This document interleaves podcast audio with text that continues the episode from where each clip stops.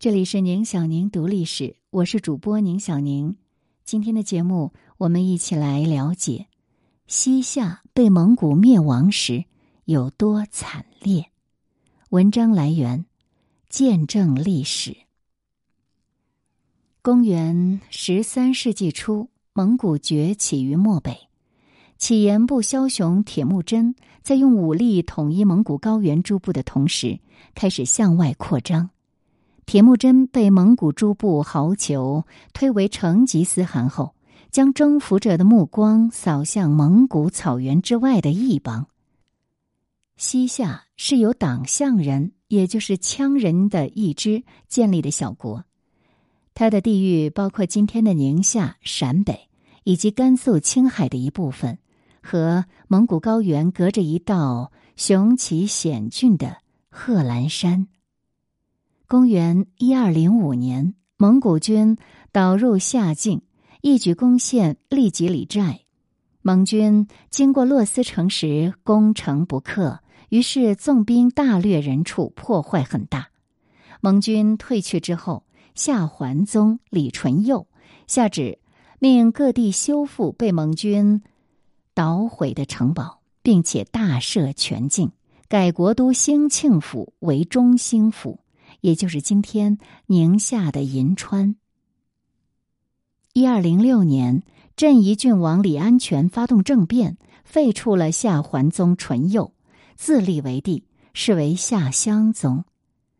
这年夏天，成吉思汗再次发兵侵夏，蒙军攻破沃罗海城，烧杀抢掠，扰动极惨。第二年二月，蒙军满载虏获，主动北撤。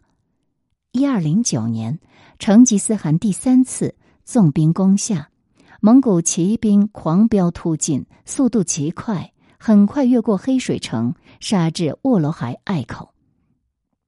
夏襄宗以皇子成真为元帅，大都督高义为副帅，统兵抵抗蒙军入侵，却被打得大败。高义被蒙军擒杀，蒙古军势如破竹。很快进逼中兴府的外围要隘克夷门，夏襄宗命令西夏名将韦明令公率军增援，再次被蒙军击败。韦明令公兵败被俘。蒙古军乘势围攻中兴府，并决堤引黄河水冲灌淹城。大水汹涌而来，眼见城池将破，刚好外堤溃坝，大水反淹蒙古军队。很多军士被溺毙，蒙古军于是被迫撤围。老天虽然帮忙解围，但是夏襄宗仍然被吓破了胆。蒙军撤走后，他主动献出一个女儿给成吉思汗，并表示愿意做蒙古人的附庸。之后，西夏依附蒙古，并随蒙古攻金，双方屡起战端。一二一一年，齐王李遵顼废黜襄宗，自立为帝，是为夏神宗。自公元一二一一年神宗遵顼即位以来，一直都是采取亲蒙仇金的政策。趁蒙军连年伐金的机会，西夏也多次出兵攻占金国的土地。金国在抵御蒙古入侵的间隙，还要不时的分兵回击，趁火打劫的夏军。就这样，夏金你来我往，不时交手，时间一长，双方均感疲惫，故而两国朝中都有议和的呼声。另一方面，蒙古贵族既无停歇的发动对外战争，目的是抢掠更多的人口和财富，以满足他穷奢极欲的生活方式。蒙军每次出征都要征调夏军随征，时间长了，面对蒙古日益频繁的征调，继而小国西夏开始吃不消了，渐渐觉得不堪奔命。神宗也经常表露出不满的情绪。一二一一年秋天，成吉思汗开始西征中亚古国花剌子模，蒙古大军出征前征调哈拉鲁。阿利马里、魏乌尔、西夏等部军来从征，夏人早就已经不堪其苦，于是明确的表示拒绝。面对西夏拒绝出兵随征，成吉思汗恼怒不已。但是蒙古军西征已经如箭在弦，他只好暂时按捺住这口气，隐忍不发，想着等到西征凯旋后再出兵来教训这不听话的小弟。蒙古军西征归来了，于是就第四次杀入西夏。蒙军这次侵夏就带有报复性质了，沿途大肆杀戮抢掠，所过之处无不灰飞烟灭。彪悍的蒙古骑兵很快就突破西夏的防卫，一直打到中兴府，并且再次将中兴府的城池团团包围起来。夏神宗遵须命太子德任留守，自己逃奔西凉。并派使者向蒙古人乞降。蒙古军此番攻下，本来就是为了威慑和惩罚，也无意久留。见西夏国主求和，于是又一次主动撤围而去。而后来，西夏朝中反对亲蒙伐金的大臣就越来越多了。汉臣阿沙敢布就是这一倾向的代表人物。而夏神宗遵虚则是患得患失，摇摆不定。蒙古军退走之后，夏神宗企图联金抗蒙，金人是吃够了夏人的反复之苦，坚决不同意。神宗又图谋连宋攻金，可是朝臣们意见不统一，争执不下。公元一二二三年，夏神宗派太子李德任率兵伐金。李德任是颇有见识的，力主结好金国，他拒绝受命。神宗大怒，废黜德任的太子之位，随即将皇位禅让给次子李德旺，自己则做了太上皇。这就是夏宪宗李德旺。夏宪宗即位后，力主联金抗蒙，夏军沿贺兰山布防，严密监视蒙军动向。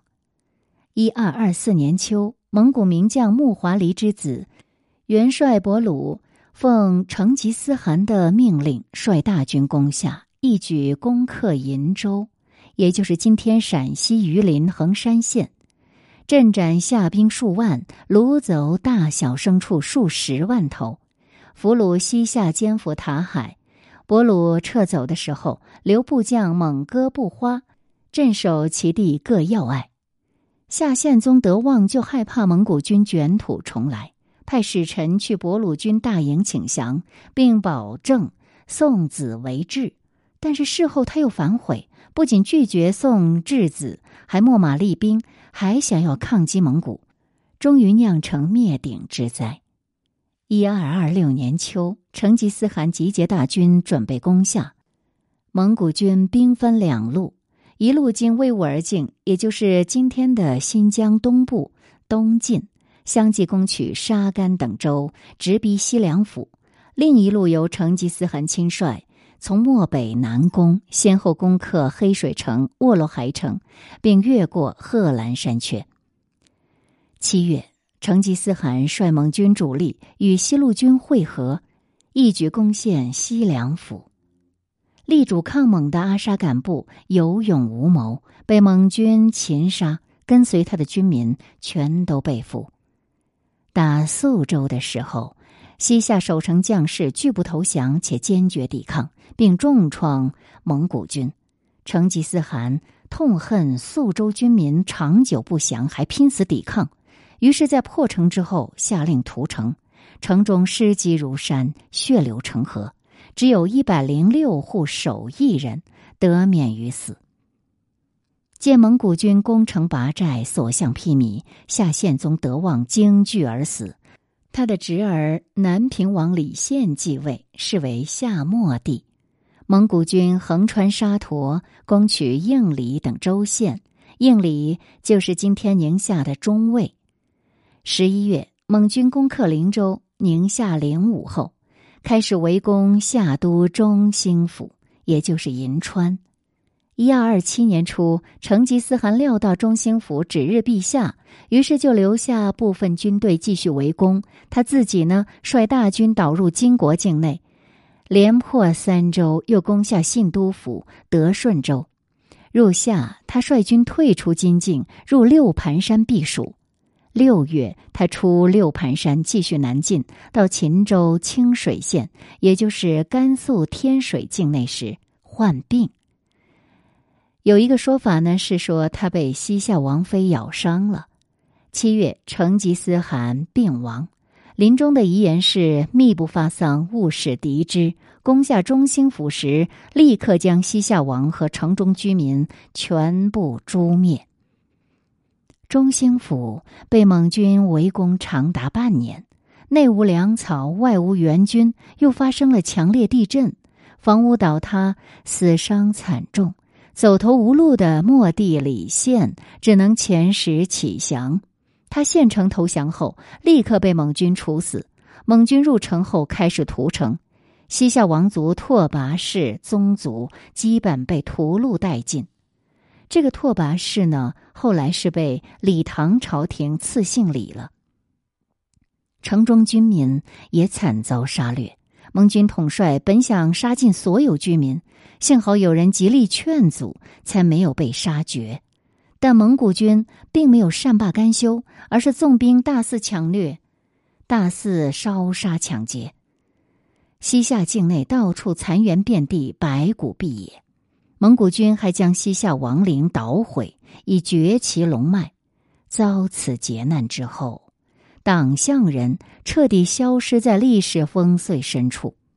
在宋、金、蒙古三强夹缝中，顽强生存了一百九十年的西夏王国，至此，一二二七年，名实俱亡。